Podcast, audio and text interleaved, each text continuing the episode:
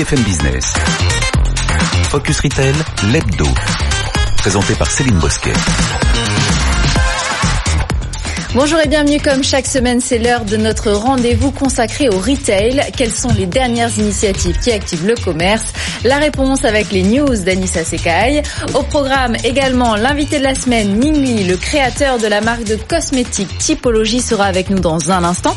Entrepreneur dans l'âme, Ningli avait frappé fort avec sa marque en ligne de mobilier design made.com. Aujourd'hui, il compte bousculer l'industrie de la beauté et challenger les grands groupes qui la dominent. Son interview à suivre.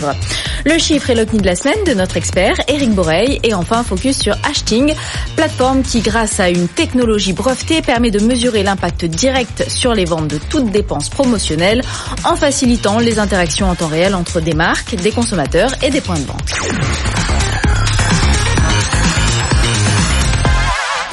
Avec moi sur le plateau Eric Boreil, notre expert, directeur général Altavia France. Bonjour Céline. Bonjour. Et on commence avec vous Anissa. Bonjour Anissa Bonjour. Bonne nouvelle pour les baskets addicts. Nike lance une application pratique. Exactement. Et elle s'appelle Nike Cette application va vous permettre de ne plus vous tromper de pointure lorsque vous commandez en ligne.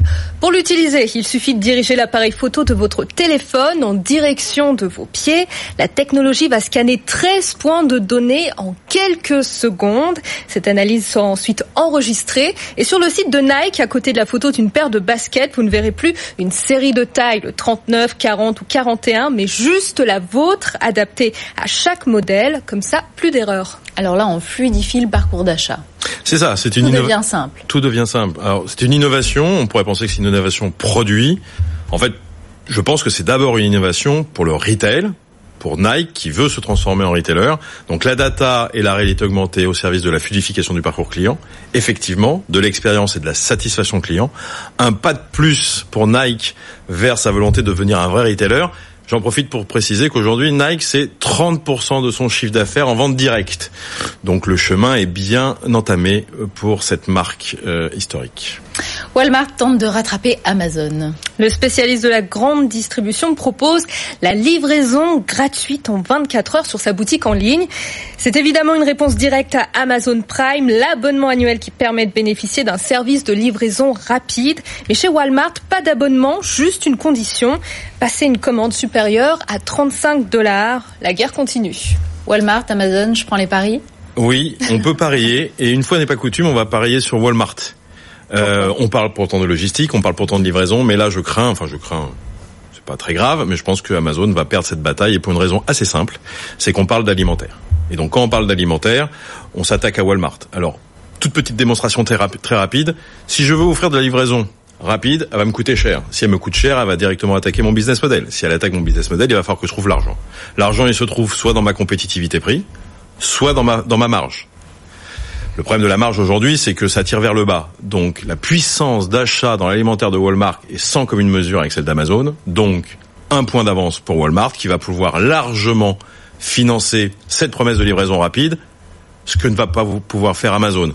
Donc je pense que Walmart va gagner la bataille. Et d'ailleurs, euh, quand on regarde le succès très relatif d'Amazon Fresh, on comprend que il n'y aura pas vraiment de bataille sur le sujet à mon avis. Les Pays-Bas attestent des réductions dynamiques. Et quoi de mieux que les réductions contre le gaspillage alimentaire? La chaîne de supermarchés néerlandaise Albert Heijn en propose sur quelques produits frais. Le rabais est calculé en fonction de la date de péremption, mais pas seulement. L'algorithme prend aussi en compte la météo, l'historique des ventes ou encore les stocks en magasin. Tout ça pour proposer la réduction idéale qui évolue en temps réel pendant la journée sur l'étiquette électronique. Une belle avancée pour le consommateur en tout cas. Belle avancée pour le consommateur. Deux, deux, commentaires très rapides et deux aspects de, de, de, cette information. Le premier, purement marketing, un pas de plus sur la déstructuration de la valeur prix. Alors qu'est-ce que c'est que la valeur prix? C'est un point de repère quand même dans la consommation. On est habitué à avoir perdu nos repères dans le transport, le train, l'avion, l'hôtellerie, sur le yield management, c'est-à-dire en gros euh, un même usage des valeurs très différentes en fonction de qui on est, de euh, du stock, etc. Donc là, c'est en train de switcher sur l'alimentaire. Donc effectivement, un même produit, même valeur nutritive, même sujet, pas le même prix. De ce que j'appelle la déstructuration de la valeur prix, c'est un impact marketing majeur pour l'avenir. Ça, c'est commentaire euh, purement business. Et puis un commentaire un peu plus sociétal. Euh, il se trouve que cette euh, enseigne collabore étroitement avec des banques alimentaires, que cette enseigne collabore étroitement avec notamment un restaurant qui s'appelle Instock, qui a la particularité de préparer des plats avec les invendus. Donc on voit bien que dans cette démarche de variabilité, notamment sur la péremption, il y a quelque chose sur le gaspillage alimentaire, il y a quelque chose d'éco-responsable, et quand on voit ce qui est fait autour, on peut dire que la démarche est assez globale, et là pour le coup, marketing ou pas, c'est plutôt bien. Merci Anissa Sekai. Je rappelle qu'on vous retrouve tous les matins dans la matinale de Stéphane Soumier. BFM Business, Focus Retail, l'hebdo. L'interview. Ning Li nous a rejoint. Bonjour. Bonjour Céline. Vous avez créé la marque de beauté naturelle Typologie Vendu uniquement sur Internet, Typologie, c'est votre nouveau bébé après MyFab et Made.com. Juste pour comprendre un peu de quoi on parle, Made.com, marque digitale native de mobilier, euh, a réalisé un chiffre d'affaires de 200 millions d'euros en 2018. Après les meubles, les crèmes, aucun rapport. On comprend donc que vous êtes un, un, un serial entrepreneur, si on peut dire ça comme ça. Pourquoi avez-vous choisi euh, comme nouveau projet l'univers très concurrentiel de la beauté? Oui, alors je suis, comme vous le dites, je ne suis pas, je ne viens pas de l'industrie, mais justement en tant que outsider, euh, je, je, ça m'a frappé à quel point que on est aujourd'hui entouré euh, de beaucoup beaucoup de messages publicitaires, par exemple euh, crème miracle anti-âge qui vous rajeunit de 10 ans ou euh, euh, crème révolutionnaire qui vous efface instantanément toutes les mhm. rides. Et moi, je me suis toujours dit... Publicité mensongère en quelque sorte? Bah, Je me suis toujours dit, euh, si... Euh, si c'était vrai, pourquoi tous les directeurs marketing des, grands groupes que je croise n'ont pas l'air plus jeunes que les autres personnes que je croise? Déjà. Et puis, euh, est-ce que je, je, me suis aussi posé la question que euh, est-ce que je suis aujourd'hui la seule personne encore à ne pas le croire ces messages, ou alors les consommateurs ont beaucoup évolué? Euh, et, et c'est vrai que avec un peu de recul, je me suis aperçu que les consommateurs, euh, ils sont devenus beaucoup plus sceptiques avec l'internet parce qu'ils peuvent avoir beaucoup beaucoup d'informations. Mhm. Ils ont commencé à vraiment à chercher l'effet de, de, chaque produit, mais encore plus loin, le, ce que fait chaque ingrédient sur euh, sur le corps et sur la peau. Et notamment ce qui était marquant dans les dernières années c'est qu'il y a beaucoup beaucoup d'ingrédients qui ont fait débat et qui ont euh, des impacts assez euh, douteux sur la santé. Donc on a voulu en fait créer aujourd'hui une marque qui est 100% transparent et en ligne mais surtout qui qui élimine tous les ingrédients qui sont douteux, qui sont mauvais pour la santé et pour la planète. Donc une marque qui est créée from scratch, qui est clean, qui est transparent, mais aussi surtout accessible et en ligne. Mais justement, la clé sur Internet, n'est-ce pas la crédibilité? Quand on vient du meuble comme mhm. ça, c'est un peu euh, mhm. compliqué à comprendre pour les consommateurs? Oui, alors le je pense que là, il y a, y a, un énorme facteur de confiance aujourd'hui sur, euh, sur, sur Internet. On ne, je ne suis pas quelqu'un de, de, de, la cosmétique, mais ça me rappelle un peu euh, beaucoup de, de questions qui m'ont qui m'ont été posées quand j'ai créé euh, Made.com, le mobilier en ligne, il y a dix ans. Euh, les questions ont été est-ce que les gens vont euh, un jour acheter les meubles en ligne mhm. ou alors est-ce que les gens vont pouvoir dépenser 500 euros pour acheter un canapé sans toucher et sentir euh, Je pense qu'avec le temps, le, et on pourrait même se poser la question euh, pour les crèmes. C'est ça. Je pense que les premiers consommateurs à, à, à qui on parle, c'est les gens qui viennent pour les early adopters qui sont qui viennent pour tester le produit. Ils viennent un peu par hasard et ceux-là, s'ils sont satisfaits, ils vont propager le bouche à oreille. C'est le bouche à oreille aujourd'hui qui font le plus grand, euh, la, la, la, la, plus grande puissance de, de, de conviction, plutôt qu'un expert euh, aujourd'hui qui, qui, qui, qui peut être plus ou moins influencé euh, par les marques ou euh, payé par les marques. En tout cas, beaucoup de gens vous font confiance. Vous avez annoncé une levée de fonds en site de 10 millions de dollars, une levée de, fonds réalisée auprès de Business Angels et VC. Euh, allez, on les cite Alven Capital, Marc Simoncini, Xavier Niel et First Minute Capital. Qu'est-ce que vous leur avez dit pour les convaincre?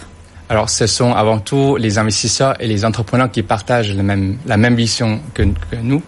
Euh, on évolue dans un dans un secteur hyper compétitif comme vous le comme, comme l'avez dit. Euh, c'est un secteur qui est dominé euh, d'une part par les L'Oréal, Unilever, mmh. etc. Qui qui les, je crois que les quatre groupes euh, occupent 50% de parts de marché.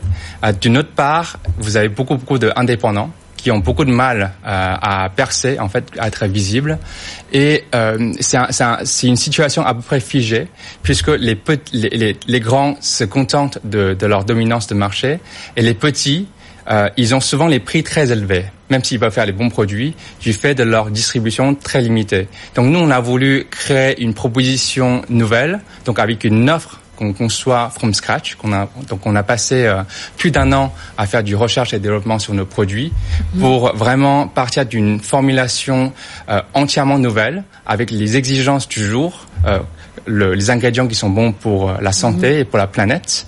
Plus d'éthique, de transparence, Exactement. d'authenticité. On communique, communique sur tous les ingrédients qu'on utilise et on se s'écarte surtout de beaucoup d'ingrédients qui sont utilisés dans le commerce de masse puisque ce sont les produits qui ont été formulés il y a de dizaines d'années. Euh, et après, d'une autre part, il a fallu surtout créer notre propre distribution puisque aujourd'hui, quand vous êtes une nouvelle marque, vous pouvez euh, distribuer dans le, la distribution physique qui va prendre 50 à 60% de votre marge. Donc, avant même de commencer, votre prix a déjà doublé. Et nous, notre pari, c'est de dire, non seulement on veut des bons produits, mais surtout on veut aussi un prix accessible. Prix juste. Et, et pour ça, en fait, il a fallu euh, qu'on qu'on crée une chaîne de valeur qui est beaucoup plus courte et surtout euh, qui est contrôlée par nous-mêmes pour offrir un prix beaucoup plus avantageux sans sacrifier sur la qualité du produit. Vous n'êtes pas les seuls sur ce créneau pourtant. Euh, non, non, on n'est pas. Moi, je suis plutôt content de voir qu'il y a un mouvement aujourd'hui, et je pense que c'est demandé par les consommateurs. C'est que les consommateurs aujourd'hui, euh, en tout cas de ce que je vois autour de moi, de mes amis, c'est qu'il y a un rejet pour beaucoup de grandes marques. Il y a probablement 10 ou 20 ans, euh, acheter un produit euh, L'Oréal, c'était euh, signe de confiance. Aujourd'hui, la réaction n'est plus pareille. C'est c'est les grands groupes, donc on ne sait pas ce qu'ils mettent. Donc il y a vraiment un retour de consommateurs vers les marques indépendantes euh, qui ont un discours beaucoup plus probablement authentique et plus hon- honnête, euh, chez qui on peut faire euh, probablement Enfin, des attentes, des produits sains, naturels, éthiques, non testés sur les animaux. Ce sont vos convictions ou vous suivez la tendance? Euh, je pense qu'il y a un peu les deux. Euh, c'est, bien sûr euh, l'approche elle-même a été un peu personnelle puisque le, le moment où j'ai commencé le projet a été surtout le moment où j'ai eu ma propre fille, une petite fille de, qui a maintenant à peu près le même âge que Typologie euh, quand on a commencé. Euh, le quand j'ai commencé à regarder ce qui, ce que je mettais sur le- la peau de ma fille, c'est la première fois que je me suis interrogé sur les ingrédients qu'on mettait euh, sur sur sa peau, et j'ai fait les recherches sur internet et je me suis dit mais waouh Oui, tous ces, tous ces- tous euh, ces articles sur le même ingrédient, euh, mauvais ou bon, euh, on sait plus où se, si- se situer. Donc c'est là, c'est là où je suis, je me suis dit, il y a probablement une marque ou un territoire à prendre où on peut, on peut euh, offrir des produits à des gens sceptiques comme moi. euh, qui cherchent des informations, mais aussi qui cherchent un bon produit chez qui on peut avoir une confiance au passage. Donc, Quelle est votre cible, à part les gens sceptiques? Comme vous Euh, alors déjà, c'est une euh, c'est une proposition 100% digitale et en ligne. Donc forcément, c'est ça s'adresse à des gens qui achètent déjà en ligne, euh, qui est aujourd'hui une niche de la population. Tout le monde euh, n'achète pas les produits cosmétiques en ligne. En fait, c'est un des secteurs le moins euh, le moins euh, avancé pour la vente en ligne, euh, ce qui est assez étonnant au vu de- des autres secteurs. Euh, donc ça, en fait, de ce fait-là, ça nous situe dans le, un créneau un peu plus early adopter des gens qui achètent en ligne. Donc c'est pas forcément les jeunes, mais c'est les gens qui ont un comportement jeune.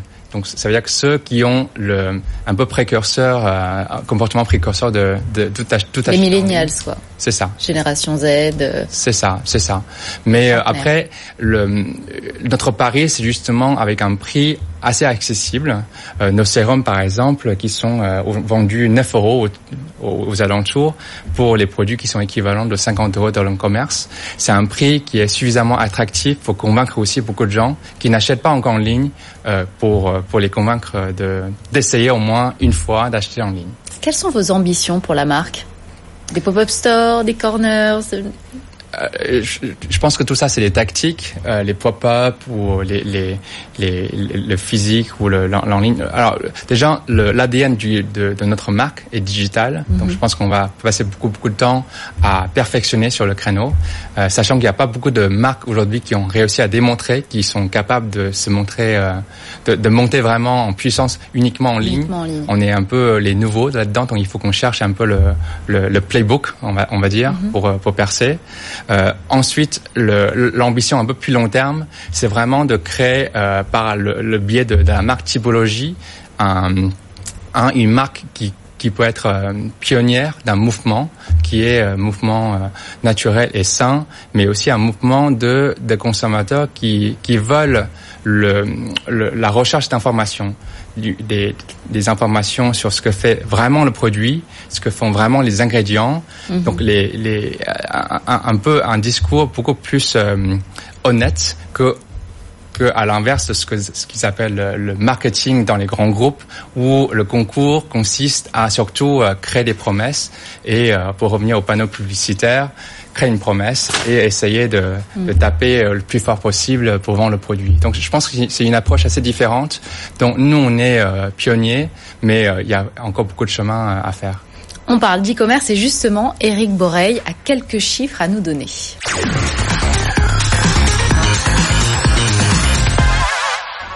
Oui, alors on parlait de niche à l'instant. Alors peut-être que le chiffre de la semaine est une bonne nouvelle puisqu'en fait c'est un chiffre en trois et ça concerne l'e-commerce. Alors figurez-vous que au dernier trimestre, au premier trimestre pardon 2019, la croissance du e-commerce en France, alors là pour le coup toute catégorie, est de 12%. Croissance à deux chiffres, euh, croissance assez record, donc ça c'est assez impressionnant. C'est énorme. Et la maturité dont vous parliez tout à l'heure est en train de, de grandir.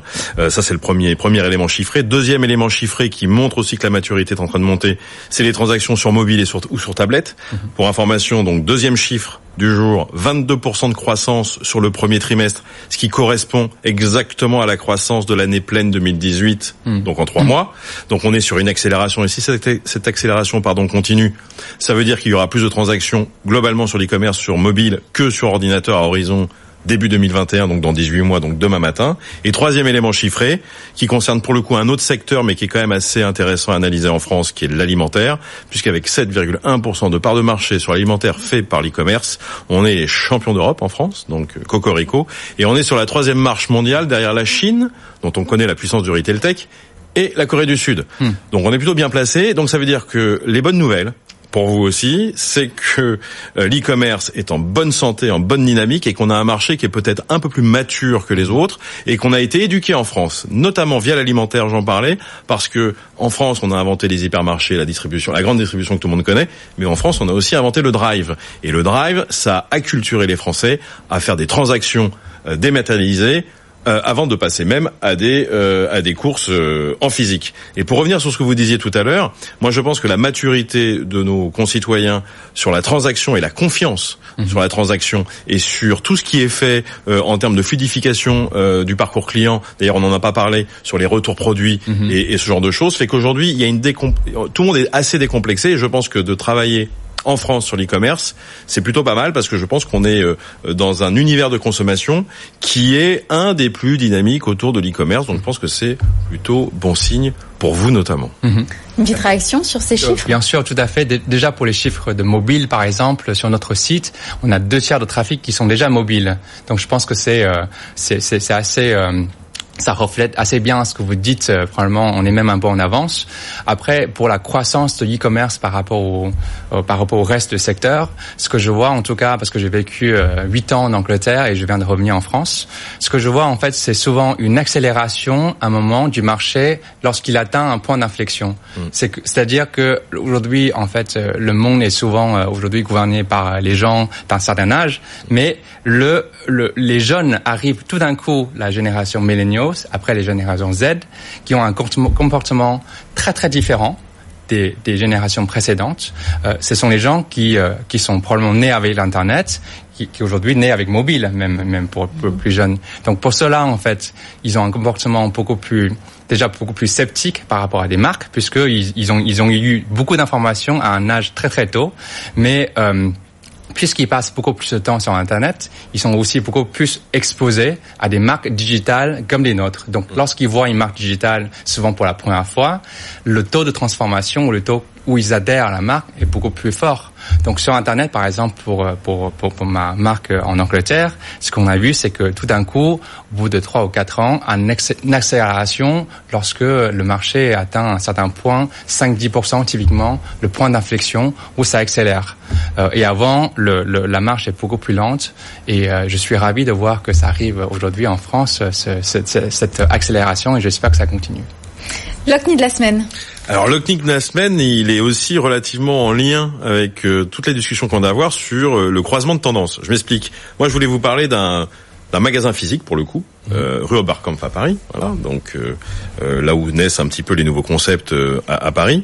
Euh, et ce magasin, c'est euh, Naked Shop. Qu'est-ce que c'est? En fait, c'est la première boutique spécialisée de produits, alors pour entretien de la maison, mais aussi pour soins du corps, qui est vendu en vrac alors du liquide et du solide, et dans des pots en verre. Donc en gros, on est sur la tendance, euh, voilà, du no marketing, du no packaging, avec euh, même le retour de la consigne, puisque tous les pots sont en verre, on peut les ramener dans le magasin. Alors en gros, qu'est-ce qu'on y fait?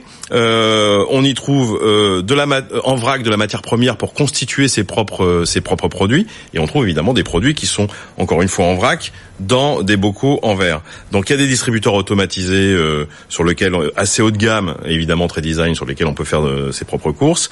Euh, on, on, a, euh, comme je le disais tout à l'heure, euh, la capacité de ramener ramener ces bocaux. Et en gros, ce magasin essaye de faire avancer le concept du vrac en étant très simple, très rapide et très efficace. Donc trois tendances. Mm-hmm qui vont vous parler, à part peut-être la première, puisque la première tendance c'est le do it yourself avec cette faculté à, à, créer ses propres produits, la montée en puissance du zéro déchet, et puis, et là c'est une tendance que vous avez évoquée juste avant, la défiance d'une part très croissante de la population et des plus jeunes envers les multinationales et le marketing, mm -hmm. on en parlait à l'instant, donc le retour du no-logo, du no-marketing, de ces multinationales, cette puissance, qu'est-ce qu'ils mettent exactement dans les produits, donc on veut de l'éthique, on veut de la transparence, on est exactement dans votre proposition de valeur. Et moi, ce qui m'a intéressé là-dedans, c'est un peu, et là, vous l'avez euh, beaucoup mieux formulé que moi tout à l'heure, c'est le croisement, le recoupement entre je prends soin de moi et je prends soin de ma planète. -hmm. Vous disiez tout à l'heure, mais euh, qu'est-ce qui est bon pour la planète et qui est bon pour la santé